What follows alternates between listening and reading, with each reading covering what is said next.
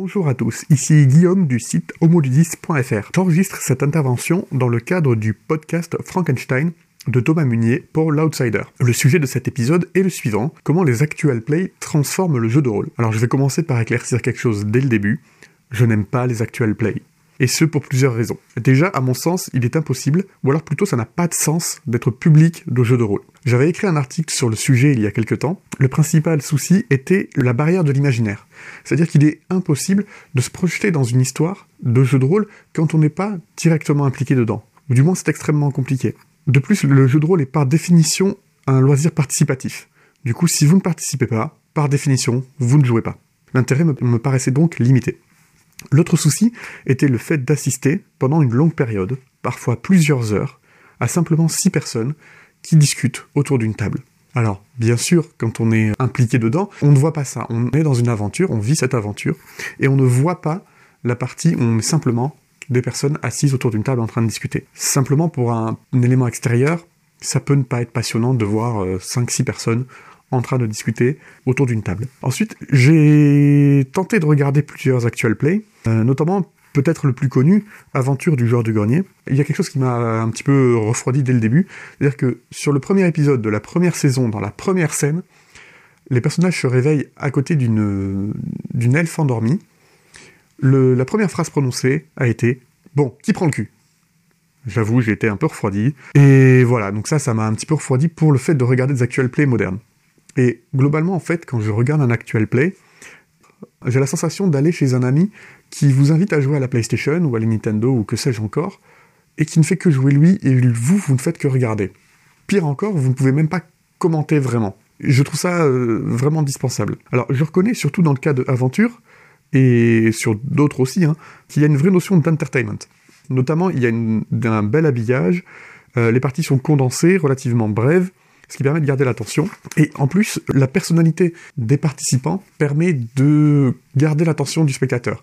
Parce que, a, voilà, par exemple, dans le cas d'aventure, on a des personnages un petit peu haut en couleur, et euh, ça permet voilà, de, de, créer une complicité avec le public et de pouvoir regarder ça. Et donc, si on rentre dans le vif du sujet, qu'apportent les actual play au jeu de rôle? À la marge, moi, je vais noter deux choses que je trouve vraiment intéressantes. Tout d'abord, la réduction du format des parties. La plupart des parties de jeux de rôle sont très longues, voire sont trop longues. 7, 8, 10 heures de jeu parfois. Personnellement, c'est une horreur. Je trouve ça trop long. La concentration et l'efficacité du groupe se diluent dans le temps. Ceux qui me suivent depuis longtemps savent que je suis partisan de parties courtes.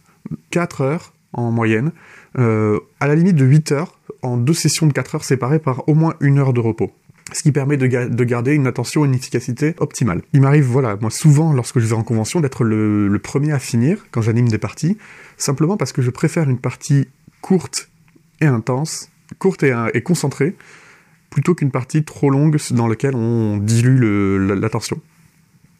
L'avantage des, des actual play, c'est que pour rester dans un format podcast, il faut tenir dans environ deux heures. C'est-à-dire que plus long, ça pose de vrais problèmes d'écoute, c'est-à-dire qu'on n'a pas tous le temps ou la possibilité d'écouter une émission qui dure 3, 4, 5 heures, ça devient compliqué. Mais aussi, ça pose des problèmes d'hébergement. Imaginez un fichier vidéo de 5 heures à uploader quelque part, ou un fichier son à uploader de quelque, quelque part qui dure 5 heures, ça devient compliqué. Du coup, ça amène à un deuxième point que je trouve intéressant, c'est la dynamisation des parties.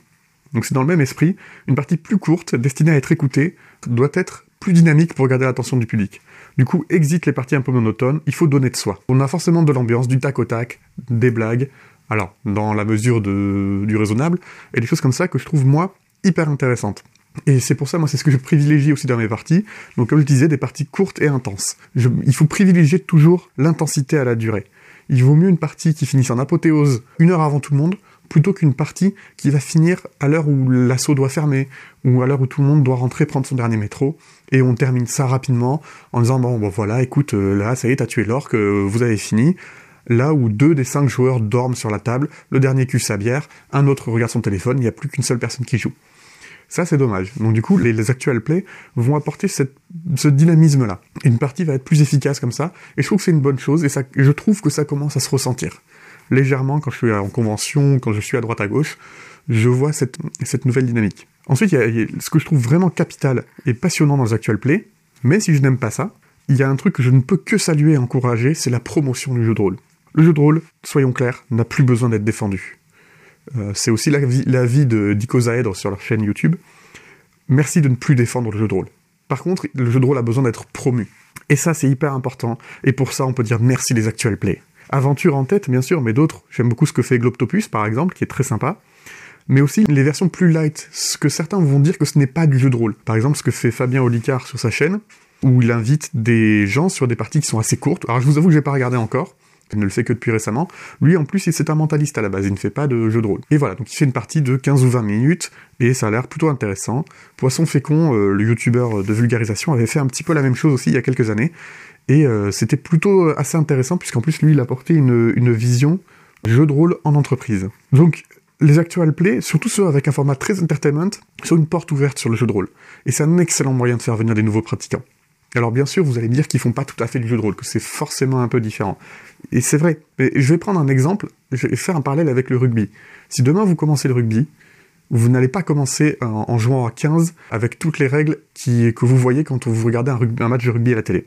Vous allez commencer en jouant par exemple ce qu'on appelle au touch rugby, ou en commençant en rugby à 7, ou à des choses comme ça, qui sont moins risquées, dont les règles sont plus simples, et qui vous permettront comme ça de d'acquérir des bases une fois que vous les maîtriserez, en fait, vous allez en faire le tour et vous allez vous dire je veux aller plus loin. Et c'est là où vous allez arriver dans, la pratique traditionnelle du jeu de rôle. Et euh, alors voilà, donc c'est une porte, une fenêtre sur un monde du jeu de rôle qui parfois est un petit peu fermé.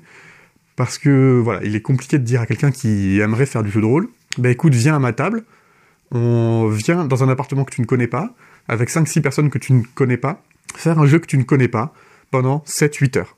Ça, c'est clairement rebutant. Donc, avec les conventions, les actual plays sont des bons moyens de promotion du jeu de rôle.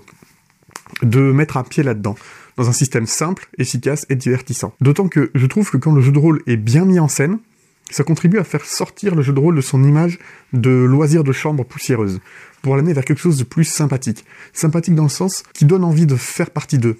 Pas dans le sens simplement euh, c'est des petits poneys, c'est sympa. Non, ça donne envie de faire, plaisir, euh, enfin de rejoindre ce loisir. Enfin, si on parle de game design, moi je vois deux choses. Du côté des éditeurs, à part Sans Détour, qui est en train d'éditer un jeu adapté d'aventure, je vois assez peu de mouvements qui montreraient une vraie prise en compte du phénomène des actual play. Peut-être que ça viendra dans le temps, parce que le temps éditorial n'est pas le temps des joueurs. Ça peut aussi venir de la confiance des éditeurs dans, dans les joueurs et dans leurs jeux pour s'adapter à cette plateforme-là. Surtout quand un système de jeu est souple et adaptable. Par exemple, je trouve qu'on voit beaucoup de systèmes Cthulhu ou de systèmes très simples dans l'aventure. On voit pas ou peu de Donjons et Dragons ou de Shadowrun, qui ont des systèmes plus compliqués, plus lourds, et du coup moins euh, adaptables au divertissement comme ça. Donc c'est peut-être là-dessus que ça va se travailler. Côté amateur, ou du moins des producteurs d'actual play, pour en avoir discuté avec certains, notamment les copains de, Grimoire et Tentacule, la prise en compte est plus présente. Les gens qui écrivent les scénarios pour les actual play ou qui préparent leur setup prennent en compte les contraintes du média, notamment tout ce qui est durée et divertissement, qui vont être adaptés pour faire un live play intéressant. Donc voilà ce que je pense que les actual plays peuvent apporter au jeu de rôle.